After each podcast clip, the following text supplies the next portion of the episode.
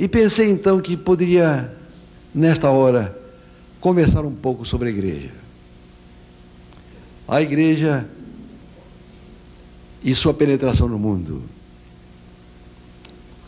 Deus me deu o privilégio de conhecer a igreja mundial nos cinco continentes. E eu pude ver a pujança deste movimento profético, que nasceu não por vontade do homem, mas por inspiração divina. Um movimento que avançou de fé em fé, de glória em glória, de triunfo em triunfo, e alcançou o mundo de tal maneira que nenhuma igreja em nossos dias tem a penetração do Adventismo. Nós não somos a maior igreja. Estatisticamente falando, falando, ainda somos uma igreja pequena. Mas nenhum movimento religioso penetrou em tantas nações como os adventistas, nenhum movimento religioso prega em tantos idiomas e dialetos e publica a sua literatura em tantas em tantos idiomas como o Adventismo. Há um texto na Bíblia que eu gostaria de aplicar ao movimento adventista hoje. São Lucas, capítulo 23, me parece. Não, São Lucas, capítulo 12, versículo 32. Não temas, ó pequeno rebanho porque o vosso Pai, a vosso Pai agradou dar-vos o reino. Não temas, ó pequeno rebanho. Há um pequeno hino cantado nos, nos acampamentos de jovens. Somos um pequeno povo muito infeliz. E eu tenho pensado que quase não podemos mais cantar esse corinho, porque não somos mais um pequeno povo. Somos um povo feliz, mas não somos mais um pequeno povo. Somos já quase 6 milhões de membros e, de acordo com as estatísticas do Departamento de Arquivo e Estatísticas da Associação Geral, as computadoras desse departamento fizeram projeções para o futuro. E se mantivermos o crescimento que estamos tendo agora, seríamos no fim desta década, 10 anos daqui para o futuro, seremos aproximadamente 12 milhões de adventistas. Em outras palavras, dobraremos o número de membros e somente na África teremos a metade dos adventistas, 6 milhões de adventistas na África. Irmãos, Deus tem dirigido essa igreja em forma surpreendente. Eu vou contar agora alguns pequenos incidentes. E depois vou rapidamente mencionar a minha viagem à Rússia e alguns países comunistas. Alguns dos irmãos não existiam na década de 40. A igreja na Colômbia vivia os seus momentos mais difíceis. Os nossos templos fechados, comportores vítimas de arbítrio, presos, torturados e, em alguns casos, mortos em forma violenta e selvagem. Ministros foram confinados em celas, muitos irmãos foram vítimas da burla, vítima do desdém, presos também em forma arbitrária, seria um processo criminal movido contra eles. A igreja vivia um momento difícil, templos foram incendiados, escolas destruídas. E eu ainda me lembro, era um obreiro que estava começando o meu ministério. Comecei o meu ministério em 1945. A igreja, a Associação Geral pediu à Igreja Mundial para orar num específico sábado pela Igreja da Colômbia. Houve um jejum especial, houve um programa internacional de oração e a igreja fez naquele sábado. Na segunda-feira caiu o regime. Houve um golpe militar. O novo presidente foi indicado pelas Forças Armadas. As liberdades foram restauradas, as franquias foram outra vez confirmadas. E a igreja adventista voltou a desfrutar paz e prosperidade. Irmãos, se há algo que impressiona o coração é visitar a igreja na Colômbia. Ver o fervor, o zelo, a dedicação, o entusiasmo, a paixão por almas que caracteriza a igreja na Colômbia. Uma igreja vibrante com um notável futuro. Milhares e milhares de membros. As estatísticas estão sempre atrasadas porque os batismos se sucedem com impressionante frequência. Mas agora vamos à África, irmãos. Há um bonito país bem no coração da África chamado Uganda. Uganda é a pérola africana, um lindo país, ainda primitivo, mas a sua paisagem natural, suas montanhas, a sua vegetação exuberante, dão a Uganda uma característica especial. E os irmãos ouviram falar de um ditador. Como chamava esse ditador? Idi Amin. Um homem com anormalidades psíquicas. Este homem declarou a igreja adventista fora da lei, tomou os nossos templos, expropriou as nossas escolas, nacionalizou o pequeno hospital da Uganda e os arbítrios perpetrados por Idi Amin não tinham limites, era um monstro. 1,98m de altura, um homem com 38 mulheres, muçulmano, intolerante, intransigente, radical, todos os apelos foram feitos a Idi Amin para atenuar a sua violência contra a igreja. Mas ele foi insensível, continuou com o seu arbítrio, com a sua violência, com a sua discreção, discreção. Afinal, irmãos, a igreja orou e de mim foi deposto. Ele fugiu para a Argélia com todas as suas mulheres e seus 48 filhos. E irmãos, então aconteceu o milagre. A nação buscava um homem de mãos limpas, um homem comprovadamente de mãos limpas, um homem íntegro, um homem honrado para presidir a nação. E encontrou este homem dentro da igreja central de Kampala, um professor da escola sabatina, um médico, o doutor Caseca, um homem de 72 anos. Ele já tem seus problemas físicos determinados pela passagem dos anos. Mas este homem é respeitado pela nação, ele agora é o primeiro-ministro da Uganda. Deus, irmãos, cuida deste movimento. Não temas, ó pequeno rebanho. Irmãos, há dois anos atrás ocorreu na Nicarágua um fato que nos molestou profundamente. Ortega, o presidente da, da Nicarágua, comunista, declarou a igreja adventista também fora da lei, expropriou todos os templos expropriou as nossas escolas e também o hospital que tínhamos na capital. Nós tratamos de recorrer à Cruz Vermelha Internacional. Recorremos à United Nations, a ONU, Organização das Nações Unidas. Usamos todos os recursos, inclusive o Conselho Mundial das Igrejas de Genebra.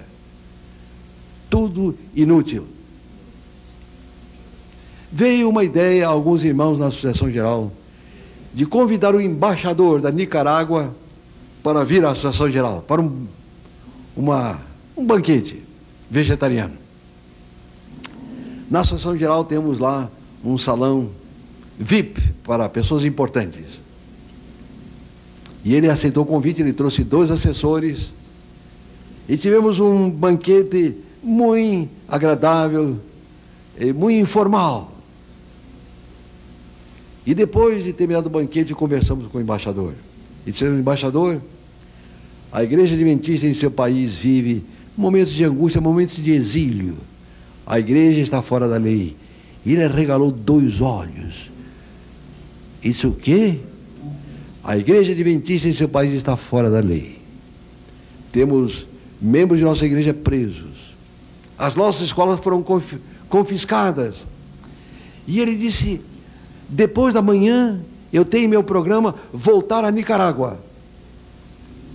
E vou conversar com o presidente Ortega. E vou expressar a ele que, como embaixador do meu país em Washington, esta constitui uma situação tremendamente embaraçosa para mim. Nós tivemos uma oração por ele, oramos e ele agradeceu o convite que fizemos e dois dias depois ou três dias depois ele voltou a Nicarágua. Ele voltou numa terça-feira. Na sexta-feira recebemos um telegrama, um telex da Nicarágua, informando que no sábado os nossos irmãos se reuniriam outra vez no templo, nos seus templos. Todos os templos foram devolvidos, exceto dois, que já haviam sido transformados como centros da juventude comunista do país, mas o presidente Ortega prometeu indenizar-nos. Todas as escolas foram devolvidas. Mas o que surpreendeu, irmãos, o embaixador voltou da Nicarágua e cinco dias depois ele pediu exílio às autoridades dos Estados Unidos, renunciou à embaixada, ele estava em conflito direto com o sistema comunista. Mas, irmãos, ele prestou um relevante serviço no momento final de sua atuação como embaixador. Não temas, ó pequeno rebanho eu tenho aqui comigo uma pedra. Quem pode imaginar o que seja essa pedra? O muro de Berlim. Eu pensei que alguém diria que foi a pedra que Davi usou para derrubar Golias. Irmãos, eu fui convidado para visitar a Romênia no mês de novembro de 1989. Mas o governo romeno me negou o visto e meu passaporte. Eu tentei o visto em Washington, recebi a informação do pastor Ludescher da Suíça, vem à Suíça, aqui em Berna, e nós vamos conseguir porque temos boas relações com a embaixada romena aqui nessa cidade. E embarquei para a Suíça, também me foi negado. A Romênia, a vivia já momentos difíceis. Os nossos dois principais templos na capital foram destruídos completamente. Temos naquele pequeno país aproximadamente 80 mil adventistas. As restrições são, eram terríveis. Não podiam pregar fora dos templos, não podiam transmitir programas de voz da profecia, não podiam imprimir, não podiam ir de casa em casa. Havia um ditador terrível. E nós estávamos em uma reunião de obreiros, uma reunião de obreiros nas montanhas da Suíça. Uma vez que foi cancelada a minha, a minha ida à Romênia, eu ia a outro país na Europa. E enquanto discutíamos os problemas dos países comunistas, uma noite o presidente da União Comunista da Alemanha, Alemanha Oriental, ele disse, irmãos, a coisa mais desencorajadora é não poder fazer nenhuma obra de evangelismo em meu país. Trabalhar sob a pressão da polícia secreta constantemente vigiando e perdendo uma média de 250 a 300 adventistas por dia que fogem para o mundo ocidental. Isso é terrível, disse ele, e falou com lágrimas nos olhos. Estavam todos os presidentes dos, das uniões na Europa. Naquela noite, voltamos para os nossos quartos, estávamos em um hotel, e eu liguei a televisão. E vi algo que me chamou a atenção, eu não entendi. Era um programa em alemão. Mas a Suíça é um país trilingue, lá se fala italiano, francês e alemão. Todos os canais de televisão, televisão transmitem em três línguas. Eu procurei então ouvir em francês ou alemão, em italiano, e pude entender um pouco melhor italiano. Estava caindo o muro de Berlim. Irmãos, no dia seguinte a imprensa falou, caiu o muro de Berlim.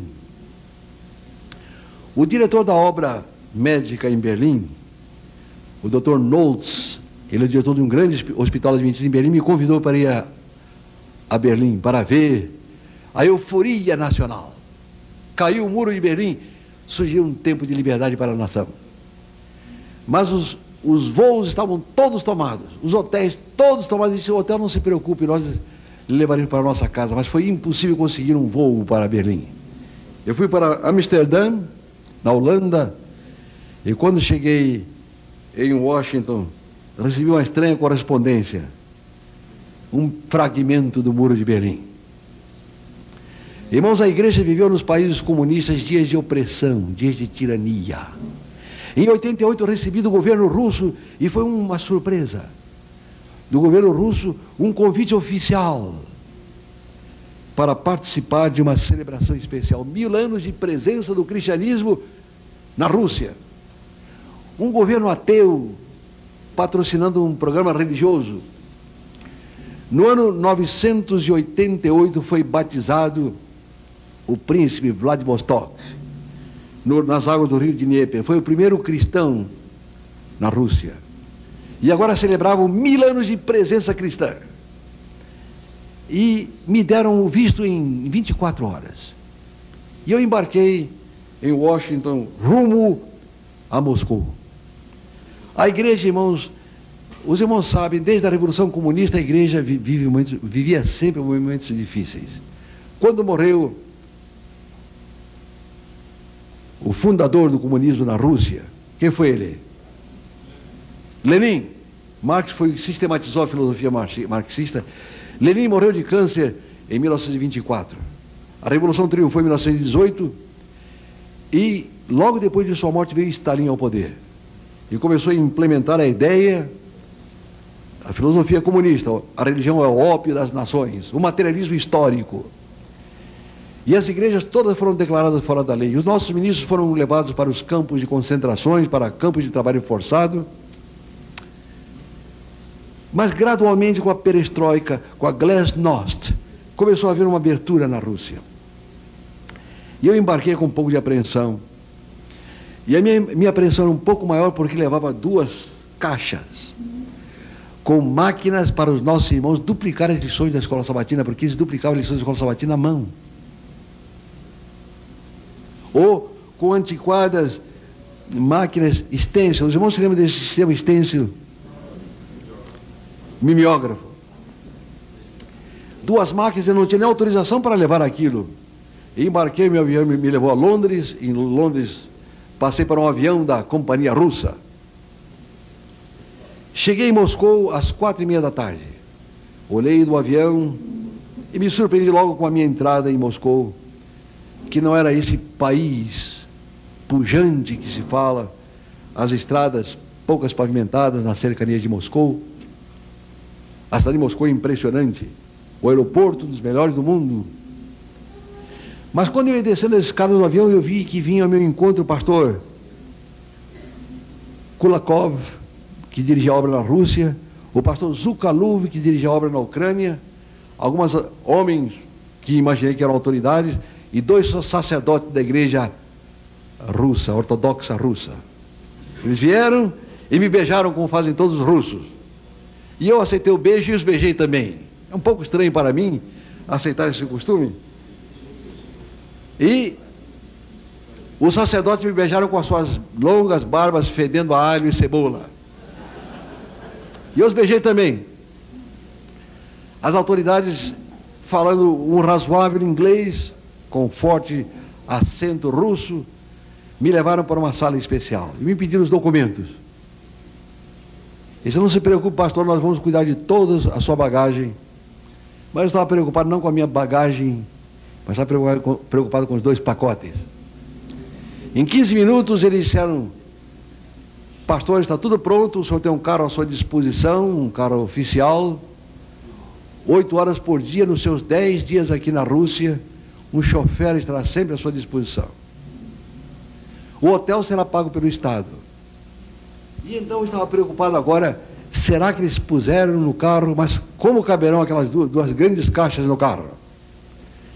E quando cheguei no carro, e abri, o porta-malas pediu ao chofer que abrisse, o chofer não falava inglês, mas ele abriu e eu vi que a minha mala estava não estavam os pacotes. O pastor Kulakov disse, já puseram uma Kombi oficial, já está tudo e vou mandar lá para o hotel onde o irmão está.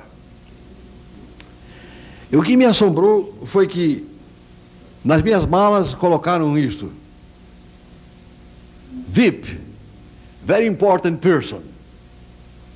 E eu me senti surpreso, filho de um comportor, considerado em um país comunista uma pessoa muito importante. E logo me deram, me tiraram uma fotografia minha e disseram que eu andasse sempre com isso para me identificar. Porque na Rússia, naqueles dias, para sair em qualquer lugar, era indispensável o salvo-conduto. E eu andando com isso, eu pude ir para outras cidades na Rússia, e quando as autoridades interrompiam o carro na estrada e me viam com isso, eles me davam a continência e me deixavam passar adiante. Pensavam que era realmente muito importante. No sábado, irmãos, eu fui à igreja central. E foi algo, uma experiência comovente em minha vida, uns 600 membros.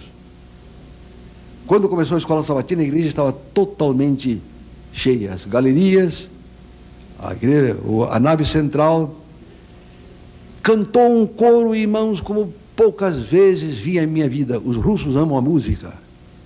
A televisão não tem programas banais. Isso é uma das boas coisas da Rússia. Só música clássica todo o tempo. No domingo há um pouco de esporte. Muita música. Não há nenhuma propaganda na televisão na Rússia. Música clássica, orquestra sinfônica o dia inteiro. O coro cantou em forma impressionante. Eu fui apresentado pelo pastor Kulakov, que me traduziu. Devo dizer, irmãos, o seguinte: o pastor Kulakov passou cinco anos em um campo de concentração. O pastor Zukalov passou dois anos.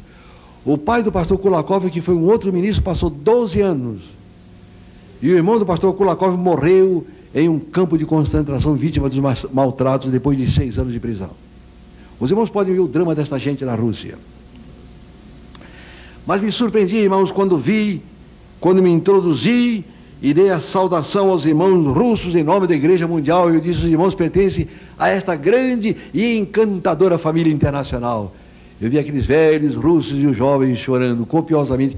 É um povo muito sensível, muito emotivo.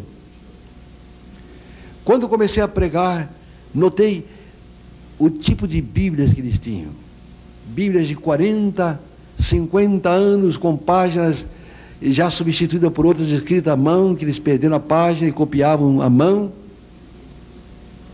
O inário, irmãos, não existe, é todo, todo inário escrito à mão por eles. Terminou o culto, cada um queria me dar um presente. Um pequeno souvenir, um pequeno livro. Então ficava, ficou um diácono ali à porta para ir flores, buquê de flores, uma flor na minha lapela, outra flor na outra lapela, um povo muito amoroso. À tarde, irmãos, eu tinha uma reunião com os obreiros, 36 pastores. Todos eles tinham no rosto as marcas dos sofrimentos, das perseguições, das angústias, das aflições, mas eles sorriam de orelha a orelha, confiando que agora surgiu um novo dia para eles. Houve uma cerimônia oficial no Teatro Bolshoi. A alta cúpula russa estaria presente. Depois eu vou explicar por que eles fizeram essa festa. E enquanto eu subia as escadarias do Teatro Bolshoi, com a minha identificação, veio um, um, um homem ao meu encontro e disse: O senhor é o reverendo Oliveira? Olha, os irmãos, eu logo vi que não era um adventista, porque os adventistas não usam a expressão reverendo. E eu lhe disse: Eu sou o pastor Oliveira. Ele disse, o senhor está convidado para ir ao presídio. Os irmãos podem imaginar que essa expressão não agrada muito a um brasileiro. Mas presídio para ele significa mesa diretora. Então me levaram por um. O Teatro Bolshoi cabe 7 mil pessoas, o maior teatro do mundo. Me levaram por uma área com seguranças de todo tipo fardados, a paisana. E quando cheguei lá atrás estava a senhora Gorbachev. Estava o vice-presidente do Supremo Soviético russo, estava o presidente da Câmara dos Deputados, estava a alta cúpula russa e estava também Billy Graham. Billy Graham também foi, foi convidado. O bispo Tutu, da África do Sul, os irmãos certamente viram, certamente. O bispo Tutu estava lá, o presidente da igreja luterana, o presidente da igreja anglicana, estava o cardeal Cassaroli, que é o segundo homem do Vaticano. Eles deram a esta festa um, um espetáculo grandioso. foi realmente uma festa surpreendente. Por que os russos fizeram isso? Irmãos, a Rússia tem a sua economia arruinada. Eles estão num caos econômico que não tem tamanho. O pastor Kulakov me levava para pregar numa outra igreja, a igreja de Tula, a 150 quilômetros de, Moscou. E ele disse, irmão, podia ficar aqui e eu vou ao supermercado fazer algumas compras. Eu lhe perguntei, irmão, eu posso ir também, eu gostaria de ver um supermercado russo.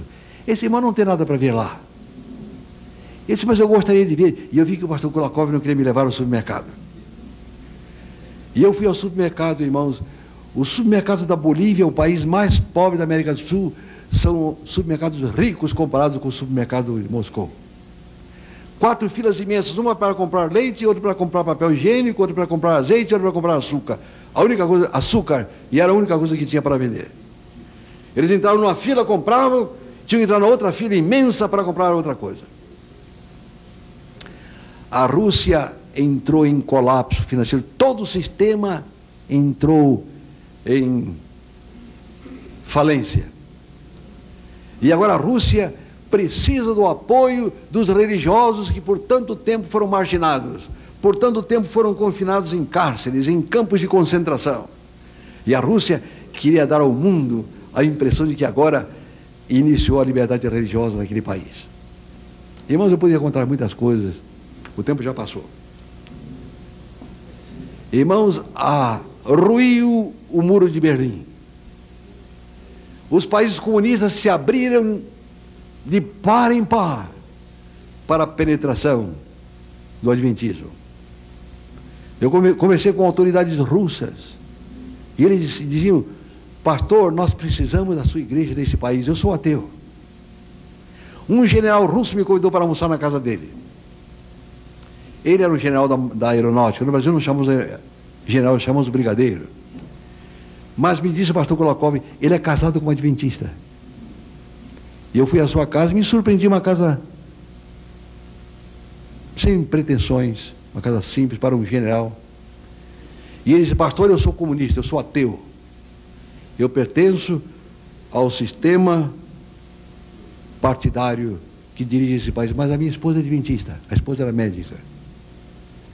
E eu respeito a igreja de minha esposa, porque tenho visto a influência da religião na vida de minha esposa. E ele me deu algumas sugestões para levar a Washington, de como a igreja podia penetrar na Rússia. Irmãos, fui levado ao seminário adventista. Por 70 anos não tínhamos nenhum seminário na Rússia. Os nossos pastores eram educados em Friedensal, na Alemanha, na Alemanha comunista, quando as autoridades permitiam que eles fossem para lá. Esse edifício, o terreno foi doado pelo governo, era um edifício que que foi destruído por um incêndio. E quando eu cheguei lá, havia 180 irmãos trabalhando em um regime de mutirão, homens e mulheres, crianças, e eles fizeram uma obra magnífica. Esse seminário agora é um centro de atração na Rússia. O pastor Vanderman mencionou. O doutor. How is the name of the vice president of the Midlider. O doutor Midlider é um agrônomo com um doutorado em uma universidade dos Estados Unidos, ele foi à Rússia e ele começou umas plantações através de um cultivo da terra em forma científica e a Rússia se assombrou como eles podem agora melhorar as suas colheitas. E estão enviando técnicos do Ministério da Agricultura, agrônomos, professores de agronomia, para assimilarem com o Dr. Midleiter algumas das técnicas norte-americanas. Irmãos, eu devo terminar. Gostaria de contar alguma coisa da Polônia também, alguma coisa dos países comunistas da África. Mas, irmãos, não há força no inferno capaz de deter os triunfos do Adventismo. Esse movimento nasceu por inspiração divina e guiado por uma mão invisível. Este movimento está alcançando hoje os seus mais destacados triunfos. Ó, se os pioneiros desse movimento pudessem ressuscitar e ver as grandes realizações desse movimento. Quando iniciei meu ministério, irmãos, em 1945, tínhamos em Curitiba uma igreja. Hoje temos 92 igrejas. Igrejas. Tínhamos 27 mil adventistas no Brasil, hoje temos mais de meio milhão. Tínhamos 720 mil adventistas no mundo, hoje somos mais de 6 milhões. Não temas, ó pequeno rebanho. Eu te constituí como um povo. Irmãos, este movimento triunfará. E se formos fiéis a Deus com o triunfo deste movimento, nós triunfaremos também.